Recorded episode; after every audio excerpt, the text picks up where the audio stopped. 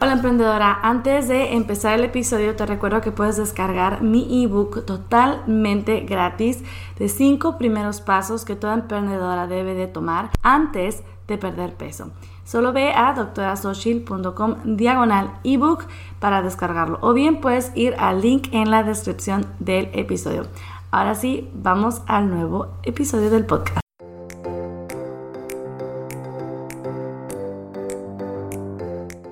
Hola, bienvenida al podcast de nutrición y salud para emprendedoras con la doctora Xochil, médico nutricionista. En este podcast encontrarás información, consejos y motivación para que logres tu peso ideal, aumentes tu energía y mejores tu salud mientras te dedicas a cambiar al mundo con tu negocio. Este programa es para emprendedoras que quieren hacerse responsables de su salud y quieren tomar acción. ¿Estás lista? ¡Empezamos!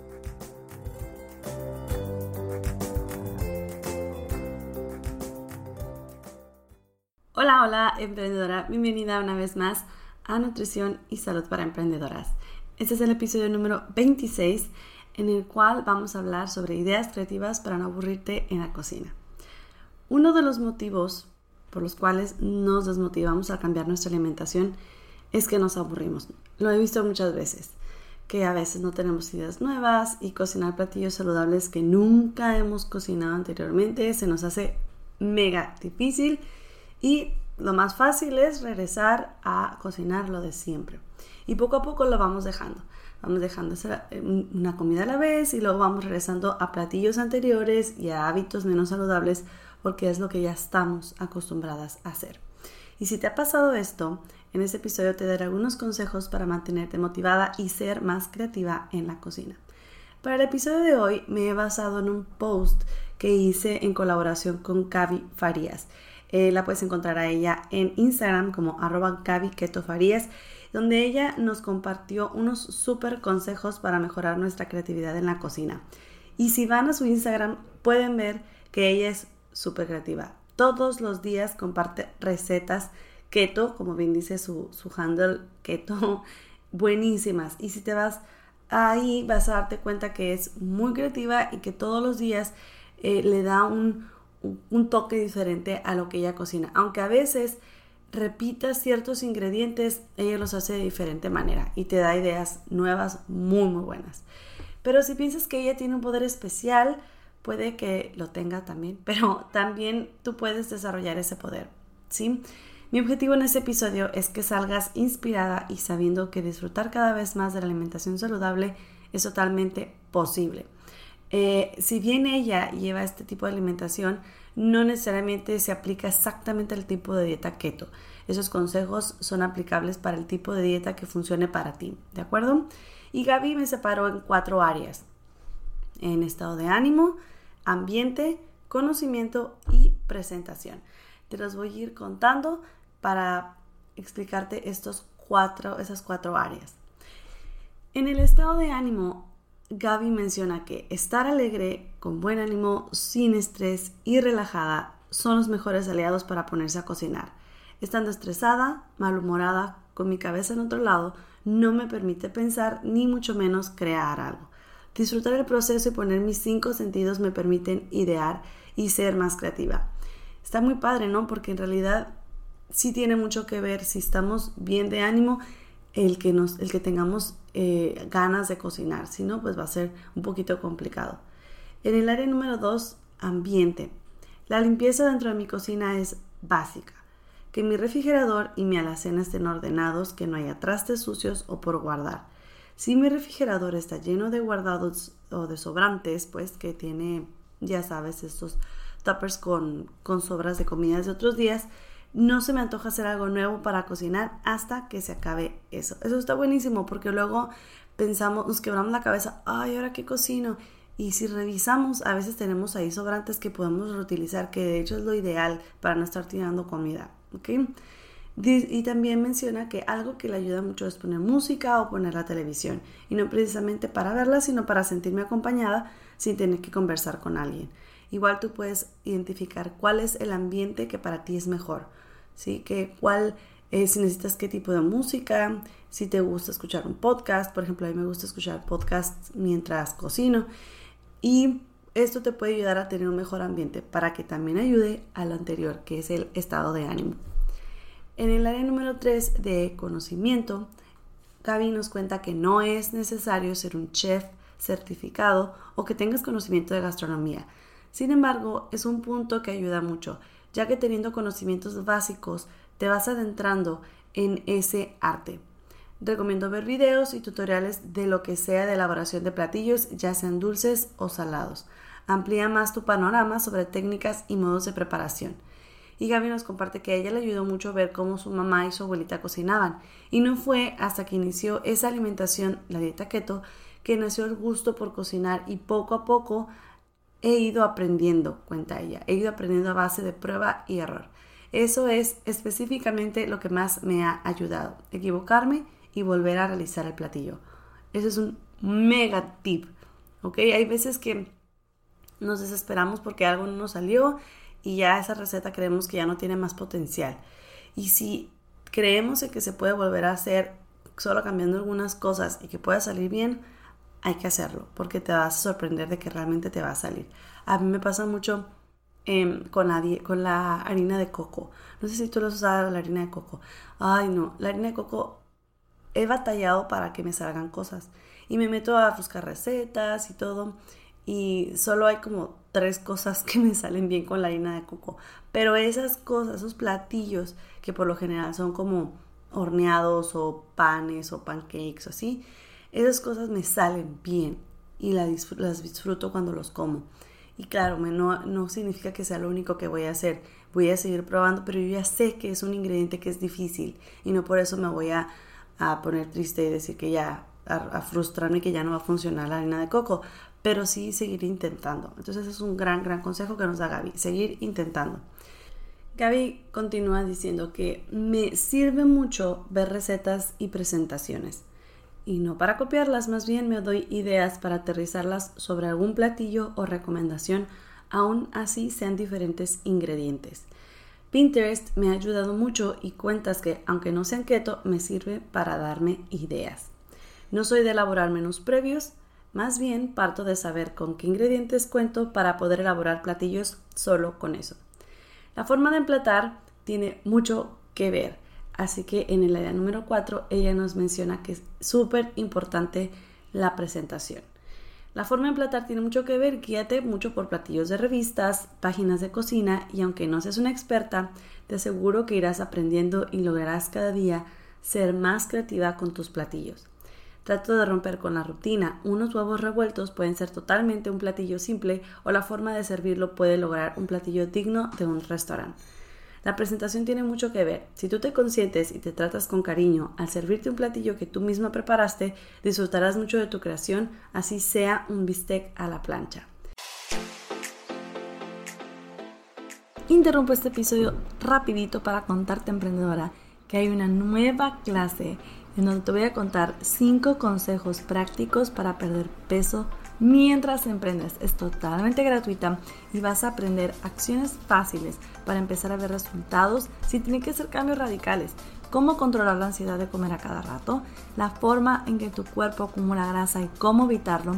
Y te voy a desvelar los cuatro pilares para lograr ser una emprendedora vibrante. Es totalmente gratuita, solo tienes que ir a doctorasochit.com diagonal clase. Regresamos al episodio. Deja volar tu imaginación combinando sabores, olores y colores. Te llevarán a crear platillos de las cuales estarás, irás escogiendo y guardando en tu mente para hacerlos tus favoritos. De esa manera irás creando un tipo playlist de tus propias creaciones. Eso es súper bien porque si nosotras a veces nos quedamos sin ideas y nosotros tenemos una base, como una base de datos, ¿no? Tipo lista de las recetas que me agradan. Eso, eso lo uso yo mucho, tener una lista de cuáles son los platillos que me salen, que me gustan y eso les vas dando vuelta. Y claro, hay que ir agregando platillos nuevos. Pero como bien ella dice, es importante que tú sepas cuáles te gustan y cuáles disfrutas más.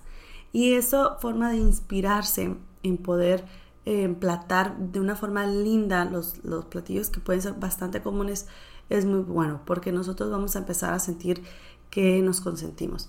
Entonces, ¿qué te parecieron? Quisiera resaltar algunos aspectos importantes. eh, y a ver si agrego algunos tips que te puedan ayudar. ¿Ok? Gaby se dedica a compartir sus creaciones, como te decía. Ella en su Instagram, ella muestra el tipo de alimentación que lleva, ella te, te comenta que desayunó, que comió, que cenó. Y ella ha demostrado que la práctica la ha ayudado a ser cada vez más creativa. Eso es un punto importante.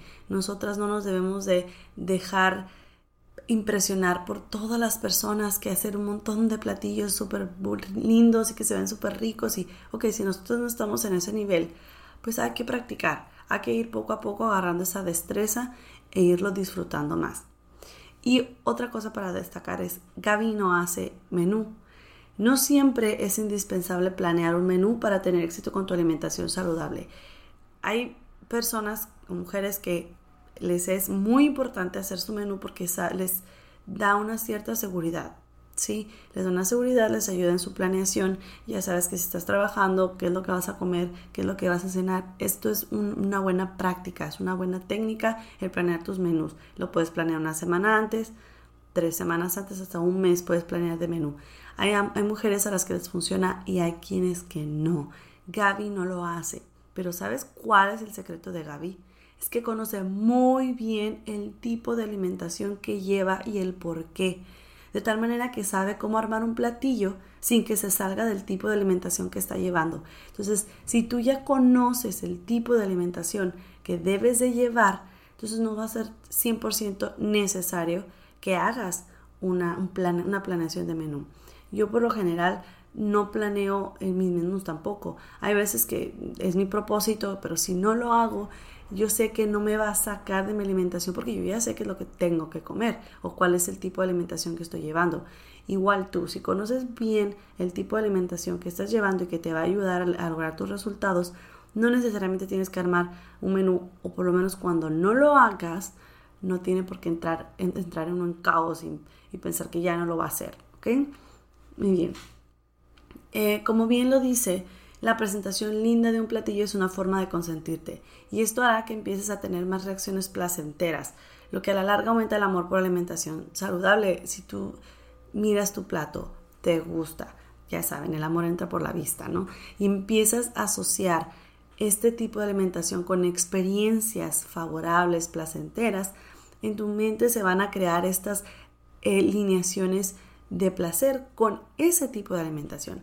Así como tenemos la conexión con la alimentación chatarra, con el azúcar, con las harinas y todo esto, también podemos empezar a hacer conexiones favorables con, el tipo de alimentación saludable. Y esto va a hacer que nosotras mismas queramos más de eso, que nosotras pensemos que eso es algo bueno para nosotros, que lo disfrutamos y lo vamos a ir buscando. ¿De acuerdo? Me encanta que también ella resalta que aprender, inspirarse y equivocarse son parte del proceso. Hay veces que nosotros pensamos que solamente podemos basarnos en una guía, en una dieta. Y al principio es algo bueno. Yo a mis pacientes al principio sí les doy su dieta, qué es lo que tienen que desayunar, comer y cenar, pero mi objetivo principal es que aprendan. Yo no quiero que dependan de mí todo el tiempo.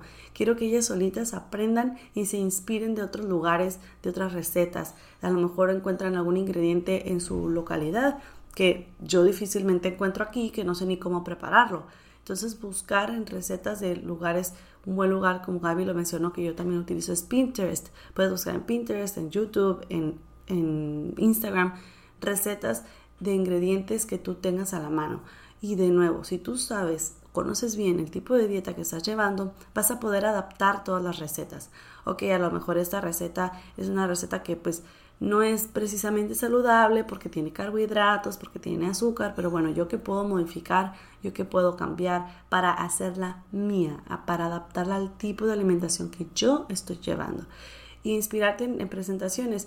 La verdad es que eso es algo que yo tengo como, eh, no soy tan experta en presentar bonito. Como casi nunca tomo fotos de mis, de mis platillos por la carrera y que porque tengo que servir a los niños y demás no me he enfocado como en presentarlo bonito y creo que es algo que puedo hacer y es, una, es un propósito que tengo de hacer los platillos cada vez mejor presentados y que es totalmente posible. Como bien dice ella, el proceso es equivocarse, practicar, entonces todo esto es un proceso. no queramos ser expertas desde ahorita. Y ella menciona que es una habilidad que no tiene años de tenerla. Ella menciona, esto no, yo no tenía este amor por la cocina hasta que empecé este tipo de dieta. Así que si ella puede, tú y yo también podemos lograrlo. Y repito, es muy importante, si nosotros empezamos a agarrar este placer, este amor por la cocina y por lo que estamos comiendo, va a ser mucho más fácil que continuemos con este tipo de alimentación. A que si nosotros estamos odiando todo lo que comemos, obviamente no lo vamos a hacer. Muy bien. Y ya como conclusión, bueno, espero que este episodio te dé motivación para empezar una nueva alimentación que tienes miedo que sea aburrida, porque yo no quiero que dejes eso, ¿sí? No quiero que eventualmente la dejes o que ya nunca vayas a, utilizarla porque te aburrió. Entonces, este es mi objetivo, que la retomes y si la dejaste en algún momento, la retomes y si nunca la has hecho, que empieces. ¿De acuerdo? Porque si en algún momento te aburriste y lo quieres retomar, piensa en qué fue lo que te aburrió. ¿sí? Piensa en qué fue lo que, lo que te hizo que te aburrieras de esa alimentación para tratar de modificarlo. Y recuerda que el proceso es individual. Toma los consejos que Gaby te comparte y adáptalos a tu negocio, a tu estilo de vida, los consejos que yo te acabo de dar también. Porque cada una debe de saber qué es lo que funciona para una. ¿De acuerdo? Entonces la tarea vibrante de la semana va a ser tomar una acción de las que Gaby te mencionó o de las que yo te mencioné, que te ayude a aumentar tu creatividad en la cocina y ponla en práctica. Ponla en práctica esta semana, mándame tu mensaje en arroba doctora Xochitl en Instagram, cuéntame qué es lo que estás haciendo, aunque sea el mismo platillo que siempre preparas, pero a lo mejor presentado de una forma diferente, o nuevos platillos, o hacer una lista de recetas que te inspiraron en Pinterest, lo que sea, haz una acción esta semana. ¿De acuerdo? Así que nos vemos, este es el final y nos vemos la siguiente semana emprendedora. Bye.